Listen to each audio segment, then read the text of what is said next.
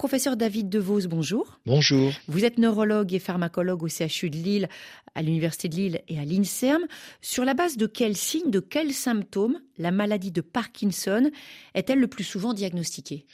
La lenteur. C'est une maladie de l'automaticité, c'est-à-dire que tous les programmes moteurs qu'on a appris lorsqu'on était petit, rétablir l'équilibre, puis euh, écrire, cligner des yeux, déglutir la salive, tous ces programmes se font de manière plus lente euh, et c'est ça la maladie de Parkinson. Après, il y a toute une kyrielle d'autres signes qui peuvent être présents ou non et qui font la très grande variabilité entre les personnes. Est-ce qu'il existe des Parkinson sans tremblement? Oui, beaucoup.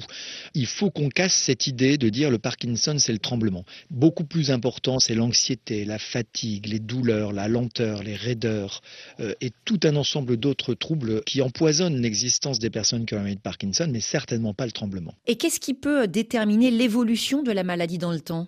Alors il y a effectivement euh, tout un ensemble de critères qui nous font euh, poser un pronostic qui est encore euh, très euh, aléatoire et peu précis. Quand on reprend l'histoire d'un individu, on se rend compte qu'il est devenu plus constipé il y a 10 ans, puis plus anxieux il y a 5 ans, et puis finalement il est un peu plus lent depuis 3 ans bon, ben, on sait que ça va être une maladie qui va évoluer très lentement.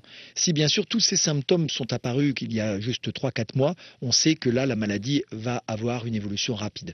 C'est à force de les voir au fur et à mesure, tous les 3, 6, 9 mois, qu'on voit aussi quel est le rythme d'aggravation de la maladie. Et puis aussi les symptômes. Euh, si très vite on a des grands troubles de l'équilibre avec des chutes, si très vite on a des troubles intellectuels importants, on sait que ça va être des maladies agressives et très invalidantes. Donc il y a vraiment tout un panel différent de symptômes et de pronostics différents en fonction des personnes. Merci professeur Devos. Tout à l'heure dans Priorité Santé, nous allons parler des relations au sein de la fratrie, frères et sœurs pour le meilleur et pour le pire, comment favoriser l'entente, vos témoignages, vos questions.